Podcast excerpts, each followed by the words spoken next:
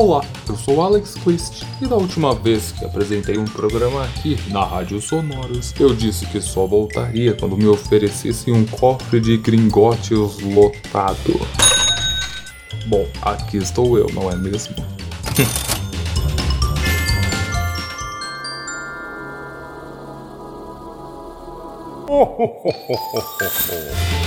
ah, o Natal.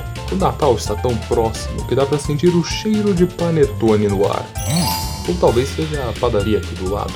Eles usam um tempero maravilhoso nos pãezinhos que eles não revelam pra ninguém. Eu já tentei. Eu desconfio que seja pelo de pufoso, ah, mas o assunto hoje não é esse. Hoje me pediram para fazer algo diferente. Os produtores da Rádio Sonoro se aproximaram de mim e disseram: Alex, o senhor é tão vivido, tem tantas histórias maravilhosas, é um poço de conhecimento e autoridade nas relações bruxo-trouxas. É, eu juro que foi assim e não estou inventando. Como poderia? Bom, enfim, eles me pediram para contar uma história de Natal interessante para inspirar os ouvintes. E por que não, né? Então, decidi contar uma história que acho que não contém em nenhum outro lugar. Apesar de que os trouxas a conhecem bem. O dia em que o trouxa pegou a história da minha família e ficou famoso.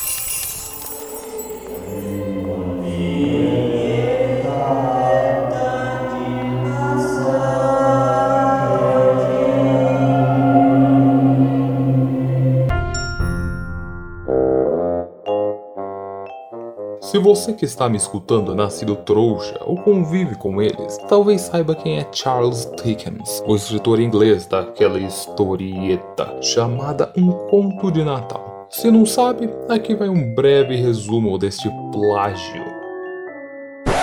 Tem um cara que não gosta de Natal, ele é mau, é visitado pelos fantasmas do Natal, do presente, do passado e do futuro, descobre que é muito mesquinho, avarento e vira bom e blá blá blá blá. Ah, mas eu vou contar a história real. Hum. Música de suspense alta, raios. Sou toques para o editor agora. Bom, pelo menos o que se diz na minha família é que o antepassado meu, o Lord Ebenezer Clist, era contemporâneo de Charlinho Dickens, e eles se conheceram. Numa época em que o preconceito contra trouxas era ainda maior, minha família já gostava de saber mais sobre seus hábitos mundanos e atrasados hábito que carrego até hoje. Basta ouvir o meu programa Vida Trouxa, em breve de volta aqui na Rádio Sonoros. Bom, meu tataravô se misturou aos trouxas para conhecê-los melhor e fez amizade com esse jovem escritor inglês sem magia. Não que ele fosse ruim em sua profissão, já tinha escrito uma história muito popular entre os trouxas chamada Oliver Twist.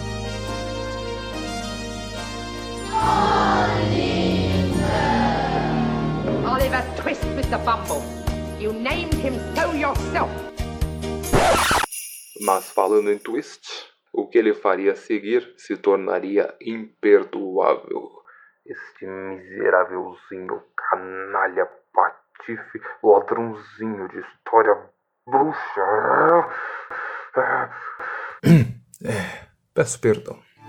Em 1843, meu muito tatataravô Ebenezer, ou Ebe, como era conhecido pelos seus muito amigos em altas posições, ficou incumbido de preparar uma festa de Natal para três fantasmas de lordes bruxos conhecidos seu, muito famosos.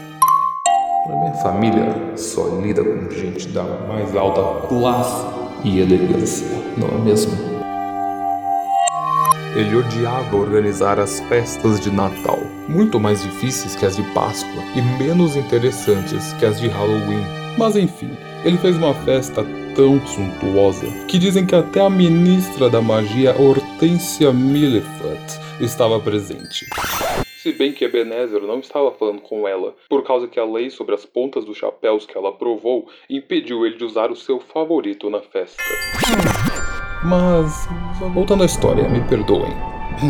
Aquele dia, Charles Dickens seguiu Abby até o suntuoso castelo onde estava preparando a festa. Meu tatara nem se importou em colocar feitiços antitrouxas, porque ele não achou que nenhum fosse inteligente o suficiente para chegar lá, né? E Charles conseguiu entrar e ouvir a conversa do antepassado Clist e os três Lordes Fantasmas. Agora eu vou reproduzir para vocês como foi esta conversa com as minhas habilidades de atuação adquiridas com muito esforço.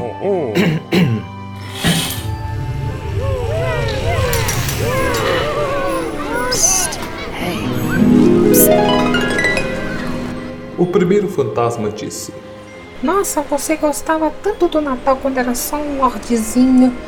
Ah, isso porque eu não organizava festas, né? Disse Abby, que tem uma voz parecida com a minha. Aí o segundo fantasma disse: Ah, mas olha que tristeza. Todo mundo se divertindo e você aqui reclamando. Manda um solteio na tristeza e bora se divertir. E virando para o terceiro fantasma, perguntou: O que você acha que vai acontecer no futuro se eu não me divertir no Natal? O fantasma, que havia perdido as cordas vocais quando vivo e não falava, passou a mão na garganta, num gesto de morte. Oh, pelas barbas de Merlin, senhores, vocês me intimidaram tanto que vou distribuir os presentes de Natal por obsequio. Me dê licença.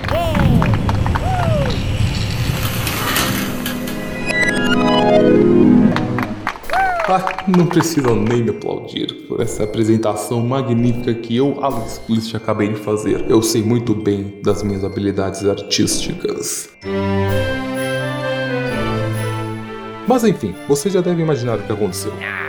Não imaginaram? Que estranho. Bom, então eu vou contar para vocês. O Patife, Patife do Charles Dickens, saiu correndo e meu tatara viu ele de relance fugindo da festa. E um mês depois, em dezembro de 1843, escreveu aquela coisa chamada Um Conto de Natal, baseada na história da minha família. Ele usou até o nome do meu parente, Ebenezer, mas mudou Clist para Scrooge, para não dar na cara, né?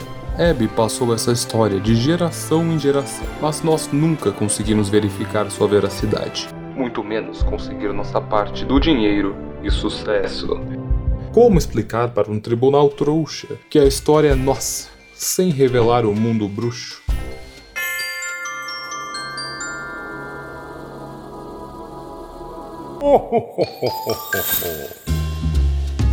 Bom, só posso dizer que o melhor que a gente conseguiu fazer foi alguns anos atrás, quando um primo meu roubou o nome do maior personagem de Charles Dickens, David Copperfield, e virou um grande mágico para os trouxas, que nem desconfiam que aqueles truques são mágicas reais. Boa, David. Um beijo para você, querido. Enfim, essa história me deixou muito irritado e chateado, e eu vou contar as montanhas de galeões no cofre de gringotes que a Rádio Sonoros me presenteou. Até mais e um bom Natal. Ho, ho, ho! Ou pelo menos um melhor do que o meu, porque eu acho que tem uns galeões a menos nesse cofre, hein? Deixa eu dar uma olhada aqui.